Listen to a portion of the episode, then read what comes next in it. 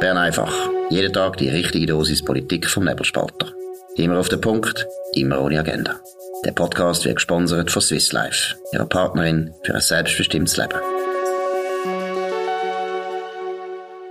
Ja, willkommen zu Bern einfach am 19. September 2022 in Zürich am Apparat als Vertretung von Markus Somisch Maria Rahel Gano. Hoi Maria. Hoi, Dominik. Eben, in Bern bin ich, Dominik Feusi dran, ähm, und das hat einen besonderen Grund dann beim zweiten Thema, aber zuerst müssen wir reden über die Beerdigung von der Queen. Du hast auch zwischen ihnen, du bist dich streng am Arbeiten, aber zwischen ihnen hast du ein bisschen geschaut, deine Eindrücke von dieser Wahnsinnsbeerdigung? Ja, also ich muss sagen, für mich habe ich sehr oft Momente gehabt, wo ich wirklich Hühnerhaut hatte. Das hätte ich irgendwie nicht erwartet. Bei was? Trotzdem, ähm, dort bei den Schwiegeminuten, wo okay. all die Menschen gesehen haben, das hat mich sehr beeindruckt. Mhm. Und sonst äh, noch so Eindrücke, also vom, vom Ablaufen so? Ja, es, mir hat gedacht, das ist alles, ich habe mich ein bisschen zurückversetzt gefühlt, irgendwie noch in früheren ja, Farbfernsehen, was man heute ja fast nicht mehr schaut bei all diesen Streamingdiensten, es ist alles so gemächlich gewesen und die Momente, wie langsam die Leute alles reingelaufen und ja, wir haben ja den Fernseher jetzt da dauernd eingeschaltet gehabt, es ist ja fast zwei Stunden gegangen, mit noch Verzögerung.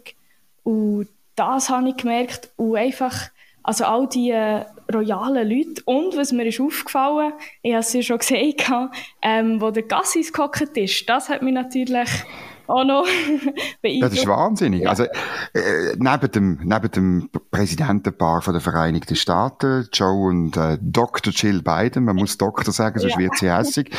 Ähm, die Frage ist jetzt natürlich, äh, haben wir irgendeinen genialen Diplomat im EDA, wo das eingefädelt hat, oder ist es nur das ABC, oder? Also Biden und dann Gassis. Ja, ich, äh, was meinst du? Ich, also wir haben natürlich eine andere Theorie. Sie gedacht, ja, okay. Setzen wir, wer setzen wir neben den USA? Ja, etwas Neutrales, die Schweiz. Sehr gut. Oder eine Variante ist auch, also wir sind ja ursprünglich, oder sind wir Sister Republic von den USA. Also so hat man sich gegenseitig genannt im 19. Jahrhundert und der Grund ist klar, wenn du dich zurückversetzt, ist, im 19. Jahrhundert, so 1850, 60, hat es nicht so viel Demokratie gegeben auf der Welt. Und ähm, die Schweiz und die USA sind eigentlich die gewesen, die Avantgarde gewesen sind mit so einem System, mit zwei Parlamenten, mit, mit äh, auch teilweise eben so, so Referenden und so Sachen. Darum sind wir uns eigentlich sehr nahe gewesen. Ich habe es stimmig gefunden. Und sie haben sich auch noch die Hand geschüttelt. Ja, äh, das habe ich genau. Gesehen, ja. und, und die Frage ist ja, ob der, der, der Joe Biden äh, richtig weiß, wer der Herr Gassis ist. Aber ja, sonst kann er es ja sagen, hello, my friend Joe, I'm the president of Switzerland. Dann versteht es, oder? Ja, man hofft man hofft ja.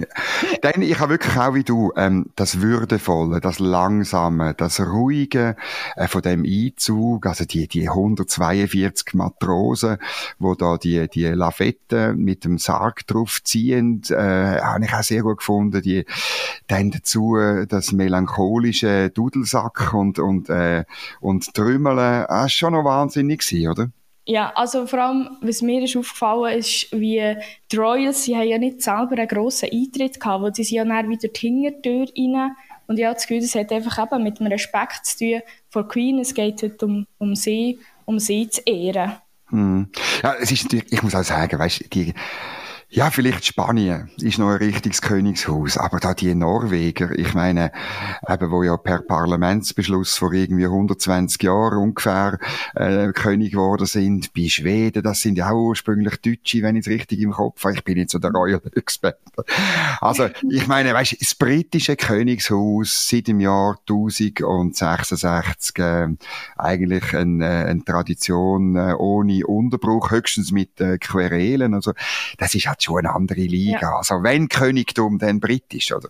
Das ist genau so. Aber mir nimmt es jetzt noch Wunder, was meinst du dazu, dass äh, die Weißrussen und russische Staatsangehörige nicht sind eingeladen wurden wegen dem Ukraine-Krieg? Ja, ich finde es, grundsätzlich finde ich es mühsam, wenn man tut, äh, die Probleme letztlich ähm, ähm, abwälzen auf alle wo ähm, einen Pass haben aus, aus diesen zwei Ländern. Das ist, weil, weil äh, es ist, letztlich ist das Problem vom Regime, sowohl in Moskau wie in Minsk. Äh, ich finde es richtig, dass man die, die nicht noch einlädt und auch der Botschafter, wo letztlich der Vertreter von diesen Ländern ist, dass die nicht dass, äh, eingeladen sind. Aber dass wir jetzt alle ähm, ähm, da gerade in den gleichen Topf tut, äh, finde ich mühsam. Ist aber aus einer britischen Sicht ein bisschen verständlich, weil Großbritannien ja eigentlich das europäische Land ist, wo am meisten da sich auch engagiert, oder irgendwie in dieser Auseinandersetzung. Und für also, dich? Ich kann sagen mal, wie Moskau reagiert hätte, das Zitat gefunden. Es sei ähm, Zitat blasphemisch gegenüber dem Andenken von Elizabeth II ähm, und zutiefst, zu, zutiefst unmoralisch. Und da kann ich, muss ich sagen, bin ich nicht der Meinung. Ich finde, Nein. ich absolut nachvollziehen. Das ist ja dann wieder, weißt, ähm, ähm, die Russen, die, das offizielle Russland macht dann aus dem wieder eine Geschichte und, mhm. und, äh, tut dann so, das ist ein PR-Geschwätz. Was ist da genau unmoralisch? Ich wüsste ja auch nicht, ähm, ähm, wer ist denn da, wer hat denn das geschrieben und definiert, was in dem Fall moralisch und unmoralisch ist? Ich, ähm, ja, nehmen wir zur Kenntnis, tun wir abbuchen unter Geschichten, die so ein Tag schreiben bleibt, ist komplett äh, irrelevant. Ist es, ist es Detail jetzt, ähm, ist dann bald, also wenn, wenn wir das online stellen, der Podcast, oder dann ist der, der zweite Gottesdienst mehr im kleinen Rahmen, äh, 800 statt 2500 Leute in, Hallo, in, in Windsor, ähm, äh, ein, ein wahnsinniger Marathon auch. Ich denke mir auch für, für die Familie überhaupt, äh, der Charles und Camilla sind die letzten zehn Tage umgechattet, das ist ein Wahnsinn gewesen. Ich glaube, die brauchen noch ein bisschen Ruhe, oder? Ja, das bekommen sie ja, oder? Jetzt ist ja, nachher ist eine Woche, ist ja so wie eine Trauerwoche, wo, mhm. wo alle ihre Ruhe haben und ich denke, das ist genau richtig so. Und der Witz ist auch, die Politik hat ja, ist, ist ja völlig stillgestanden. Also, die Liz Truss, äh, äh, hat man zwar, hat auch etwa die müssen mitfliegen, irgendwie auf Belfast, auf Edinburgh und so weiter.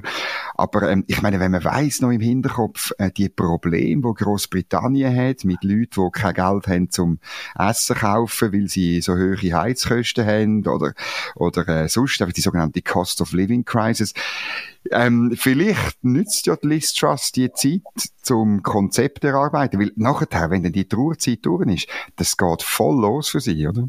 Die Royalisten werden sicher auch die Zeit nutzen, um, also jetzt sagen wir mal bis zur Krönung, ähm, dass es dort sicher viel, also ich sage jetzt nicht PR, finde ich jetzt ein bisschen unangebracht, aber die werden die Zeit sicher nutzen, um auch die Krone zu stärken. Weißt du, was ich meine? Ja, das glaube ich schon. Also das also überhaupt. Ich, ich glaube, der, der, der Charles ist, ist wirklich ähm, hart im Sattel. Also die, die das Gefühl haben, es breche da alles zusammen. Ich glaube, die, die sind enttäuscht irgendwie. Also auch wie, wie perfekt das war. Ich meine, das ist, äh, äh, man, man sieht ja, an anderen Orten sieht man dann immer irgendwelche Details, die irgendwie nicht stimmen. Aber da, das ist, äh, ist schon sehr, sehr nah bei der Perfektion gewesen. Weißt du, weißt du, wer es organisiert hat? Ja, also äh, es ist natürlich wesentlich, ist es auch sie selber gewesen. Ja, das ist, äh, mag ja. für gewisse Leute absurd klingen, aber ähm, sie hat selber äh, wesentlich das auch festgehalten und dann das Durchführen. Ich meine, die haben natürlich einen Stab, die haben, ähm, ich weiß nicht wie viele Leute, ich bin zu wenig Experte, aber das sind, das, und das sind auch gesetzte Traditionen, wie man so etwas macht. Man ist sich bewusst, dass das ein, ein riesiger Anlass ist und dass das auch von allen geschaut wird und dass das fürs Weiterbestehen von der Monarchie entscheidend ist, dass sie serige Moment bis ins letzte Detail kann aus ähm, exerzieren und dann glaube ich auch noch, ähm, spielt auch noch eine Rolle das Beispiel, wo sie selber war. Also, ähm, du musst dir vorstellen, wenn du da irgendeiner von diesen tausenden Soldaten bist, ich meine, und du machst das für eine Frau, die 70 Jahre lang pflichtbewusst war, ja, dann, äh, dann willst du nicht an dem Tag irgendwie zusammenklappen ja, okay. oder irgendeinen Scheiß machen. Oder, oder auf deinen Schuhen irgendeinen Schramm haben, dann putzt ist das, die haben wahrscheinlich noch nächtelang ihre, ihre Schuhsohlen gewichset und weiss nicht was. Also dann willst du irgendwie dieser Frau, die das derart perfekt äh, durchgezogen hat, wenigstens einen Tag, willst du es ja irgendwie gut machen, oder? Ja. ja. Ja, gehen wir zum zweiten Thema und da bist ähm, du eben Expertin. Es geht um die Geschichte. Sie ist auch schon in der Sonntagszeitung gekommen, nämlich Frauendiskriminierung bei der, in der Energiekrise. Also der, der Bundesrat sagt ja äh, äh, 19 Grad, ähm, oder ich habe auch schon gehört 20 Grad äh, lange, aber Abstellen von der Temperatur und das trifft äh, Frauen viel härter als Männer, wie Studien belegen. Ähm, ja, wie siehst du das? Sexismus im Bundesrat durch eine Bundesrätin, durch Simonetta Sommaruga? ähm, also ich habe eine kleine Vorgeschichte dazu. Wir haben das ja schon in der Redaktion besprochen gehabt. Und der Markus hat ja mir dann den Auftrag gegeben, das mal ein bisschen anzuschauen. Das war schon vor der Sonntagszeitung, also bevor das ist rausgekommen.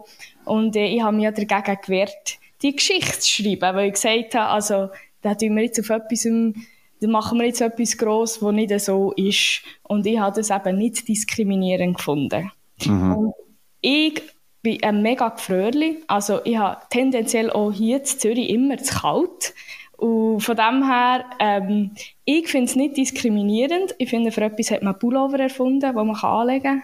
Und das Einzige, was ich interessant gefunden habe, was der Markus geschrieben hat im Soms Memo, ist, dass es anscheinend wirklich einen Einfluss hat auf die Produktivität der Frauen.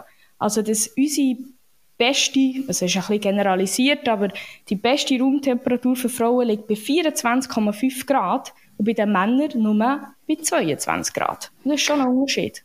Also das heißt, aber äh, eben, das ist ein subjektiver. Du selber hast nicht das Gefühl, dass du weniger produktiv bist, wenn es kalt ist. Nein, eher, ich muss sagen, sogar eher im Gegenteil. Wenn nämlich zum Beispiel im Winter kommt man rein in einen geheizten Raum, es ist zu warm, dann schlaft man fast das Gesicht ein.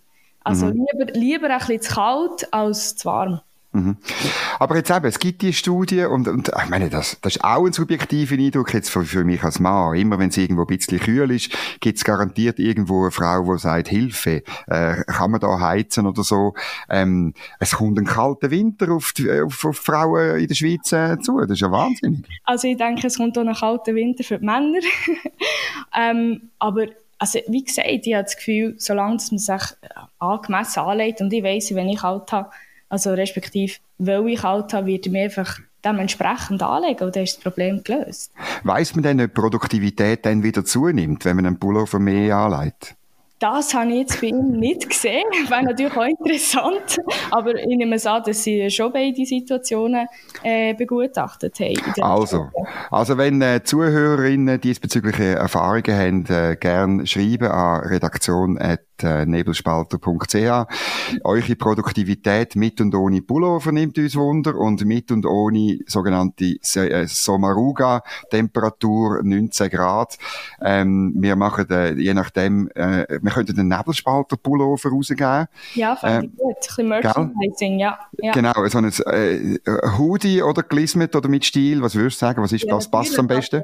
Also, wenn wir ein bisschen jung sein müssen wir schon einen Hoodie nehmen. Das also sind wir gut. Style. Das sind wir in Style. also wir tun äh, die, äh, die Frauenriege beim Nebelspalter tut, äh, abstimmen darüber, was für ein Hoodie. Welche Farbe? Ähm, pink oder was? Nein, nein, nein. Äh, ich würde so sagen, schwarz, es passt zu allem. Etwas und Edels, oder? Etwas Edels. Und wir haben auch noch gedacht, wir könnten die besten Zitate von Markus draufdrucken. Okay. Okay. Das ist unsere Idee. Also gut. Wir schauen, äh, wir das äh, mal einfädeln und auch schreibt uns, wenn ihr so einen Pullover, äh, so einen Hoodie, muss ich sagen, würdet kaufen und damit rumlaufen. Mal schauen, ob man da, wir machen so ein bisschen eine Marktstudie. Hä? Gut, ja. ja. Gut, jetzt eine Geschichte müssen wir schon noch, äh, sie hat mit dem, mit dem zu tun natürlich, müssen wir auch noch bringen heute, eine Geschichte vom Stefan Hähne, ähm, Tagesanzeiger, Spezialist für alles, was mit Energie und Strom zu tun hat. Kantone planen, also die Kantone, er übertreibt ein bisschen im Titel, wobei... Energiedirektoren. Ja, und, nein, äh, und vor allem in Zürich, oder, äh, gibt's, gibt's, äh, einige Energiedirektoren und in Zürich ein SP-Grün-Allianz äh, will einen Solarzwang für alle Hausbesitzer. Ähm, ähm, ich weiß nicht, äh, bist du, du bist noch nicht Hausbesitzerin, oder? Noch nicht, nein, knapp nicht.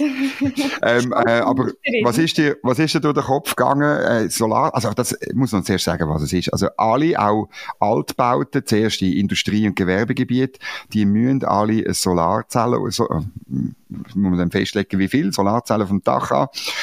Und auch bestehende Häuser, wenn man sie umbaut, muss man äh, Solarzellen drauf tun. Was sind deine Gedanken da dazu gewesen? Also, ich finde immer, wenn es um Technologie geht und Zwang, das sind so Sachen, die nicht zusammengehen. Also, ich finde, eine Technologie muss zwingend, also unbedingt eigentlich ohne Zwang funktioniert, sonst ist es ja keine gute Technologie. Sie muss sich selber können durchsetzen und vor allem, wenn es mit Subventionen nicht funktioniert hat, finde ich, muss man sich zuerst fragen, bevor dass man mit einem Zwang kommt, warum wollen das die Leute nicht? Und nachher auf Basis von dem einen Entscheid fällen. Ja, ich nehme an, dass es halt äh, auch nicht alle Dächer geeignet sind. Also mir ist ist, ist ganz ähnlich gegangen wie dir. Ähm, warum der Zwang und was bringt der? Oder meine, man kann im Übrigen kann man im Netz ja nachschauen bei einer Unterseite vom Bundesamt für Energie, wie geeignet das eigene Hausdach ist. Und ich finde es absurd. Ein Zwang bedeutet ja, dass man dann auch dort äh, Solarzellen muss draufbauen, wo es nichts bringt. Und dann bleiben nur Kosten. Also das ist auch klar, oder? Wenn du ja. überall musst, Serie drauf tun, also es führt einfach zu einem Kostenschub und ähm, falls äh, das Haus dann vermietet wird, äh, ein Mehrfamilienhaus, mehrere Parteien, ist auch klar, wer die Kosten zahlt, nämlich Mieterinnen und Mieter. Und das ist immer, also ich bin jetzt, ist ein bisschen meine Deformation professionell, weißt, immer die Zwang überall alle oder so Wörter wie flächendeckend oder so. oder du, das weisst immer, das ist immer ineffizient und ist immer teuer und die Rechnung zahlen immer die, also andere als die, die es beschlossen haben. Das ist immer das Gleiche. Ist auch bei flächendeckenden Tagesschulen ist es auch so, oder? Man tut dann auch dort Tagesschulen machen, wo man es gar nicht braucht, eventuell. Flächendeckende Solardächer heisst auch, man macht irgendetwas irgendeinem Ort, wo es vielleicht gar nicht bringt, oder? Also das Einzige, wo ich vielleicht nicht ganz sicher wäre, bei den Dächern, was jetzt nicht geeignet ist, es steht, also Zitat, angemessen, also das bestehende Gebäude mit Zitat, einem angemessenen Anteil mit vor Ort produzierter Elektrizität vers versorgen müssen. Und ich genau. finde, das lässt, lässt, schon noch ein bisschen Interpretationsspielraum, wo das jetzt überall her muss. Und das ist so das ist so, aber auch das, weißt, ist so ein Wieselwort, wie der Friedrich Hayek, Hayek ja. gesagt hat, im Sinn von, das sind so Wörter, die, die, die wieseln dann irgendwie zwischen irgendwie Steine, Bäumen und Gräser hindurch, bis sie irgendwo in ein Loch hineingehen und dann sind sie dann drin. Und das ist, muss man einfach aufpassen. Aber äh, es ist richtig. Ich meine, das ist alles noch nicht in Stein gemeißelt. Und äh, wir haben ja ein System, wo auch sehr oft so absolute Ideen, eben überall oder flächendeckend, dann jeweils im politischen Prozess zermalmt und ver, ver, ver, äh, verdankt und am Schluss dann vielleicht etwas modelliert äh, rauskommt, wo ein bisschen anders ist, als man ursprünglich hätte wählen. Das äh, lässt sich äh, nicht vermeiden und ist eine Stärke letztlich von unserem System. Aber denkst du, es hat überhaupt... Äh ist überhaupt durchsetzbar? Im Moment habe ich das Gefühl, im, im äh, Energie- und Strompolitik ist wahnsinnig viel durchsetzbar. Ja, also es läuft gerade wahnsinnig viel und es läuft halt immer noch darauf raus, ich weißt, es ist immer noch so, es gibt links-grün mit dem Dogma. Also ich sage es jetzt so, weil ich habe ein bisschen den Eindruck, es nimmt religiöse Züge als Dogma. Weißt, die ganze, die ganze Sache äh, ist zu schaffen allein mit Wind und Solar. Und zwar einerseits aussteigen aus, äh, aus Öl und Gas und Benzin auch beim Verkehr und die AKW abstellen und für das langt äh, ähm, äh, Solar und Wind und okay, ein bisschen, ein bisschen Wasserkraft ausbauen, wobei ja dort schon grüne Organisationen dagegen sind. Das ist das eine Dogma. Und das andere, ähm, wo, wo, wo ehrlich gesagt, wo ich auch muss sagen, finde ich halt vernünftiger, oder ist, ja, wir müssen ähm, Öl, Gas reduzieren. Es ist auch toll, wenn wir können, äh, beim Verkehr umstellen oder äh, auf Strom. Aber wir brauchen alles für das. Wir brauchen mehr Wasserkraft. Wir brauchen große Kraftwerke, Großkraftwerke. Kurzfristig werden das Gaskraftwerke sein. Das ist auch in der Energiestrategie drin gestanden. Nur Simonetta Sommaruga und Doris Leuth haben nichts gemacht. Und wir werden mittlerweile, mittelfristig und langfristig, wenn wir das wirklich wollen, gleichzeitig aussteigen aus Atom, äh, aus, ja, aussteigen aus Atom und aus äh, Öl, Gas und Benzin, dann werden wir Atomkraftwerke brauchen. Es flüstert jetzt da durch die Gassen von Bern. und, und sogar die grössten Dogmatiker links von der Mitte sind ja wahnsinnig froh, haben wir 2016 eine Ausstiegsinitiative nicht angenommen. Das würde nämlich heißen, dass wir 2024 mehr weitere Atomkraftwerke würden abstellen. Ich glaube, ähm, Leibstadt wäre an der Reihe und 26 würden wir aus äh, Gösgen aussteigen, sind ja alle Gott froh, dass wir das nicht mehr, mehr machen, oder? Also, und darum, weil dann müssen wir Temperatur äh, tun. also dann kann ich dir sagen, da, da, da langt dann bei dir nicht mehr zwei schöne Markus Somm Pullover. dann musst, äh, müssen wir einen Markus Somm, weißt du, die, die sind ja auch wieder Mode, weißt du, die Daunenjacke. Ja, genau, die Schlafsäcke, ja. Furchtbar. Ja, gefällt Nein, also, mir nicht. Geht gefällt dir, nicht. Siehst, gefällt dir nicht? Also, Modetipp Maria geht gar nicht. Also, Abziehen das Zeug. Darum Atomkraftwerk bauen, sonst früher äh, die Maria noch mehr, als sie schon tut. Oder? Das, das ist ganz wichtig. Was mir auch noch, nur noch ganz kurz aufgefallen ist, es ist aber in das, äh, am Sonntag äh, gewesen, äh, der äh, ein, einer von den Energiedirektoren, nämlich der Roberto Schmidt, der befürchtet eben, dass der Bundesrat Stromkrise verschlaft und er will, dass man sofort Strommangellage ausruft. Und ähm, das muss ich einfach den Zuhörern rasch sagen, ich habe einfach gelacht, weil das ist wirklich, das ist wie wenn, wenn der Dieb der Taschendieb äh, davon säckelt und ruft, haltet den Dieb, haltet den Dieb. Weil der Roberto Schmid ist der gewesen, wo, was ist es gewesen, 2011, glaube ich, also ist sehr lang her, er ist damals CSP Nationalrat gsi vom Wallis und er hat sich vom Roger Nordmann, Fraktionschef heute von der SP, er hat sich die Motion schreiben für den Atomausstieg, alles in Absprache von der Doris Leuthard. Also er ist wesentlich verantwortlich für das Problem, wo wir heute haben und er sagt jetzt, er hätte das Gefühl, der Bundesrat verschlaft den, den Strommangellage. Also das ist einfach, das sind so die Absurditäten von der heutigen Politik. Du hast es vorher richtig gesagt. Also es ist, momentan ist vieles durchsetzbar.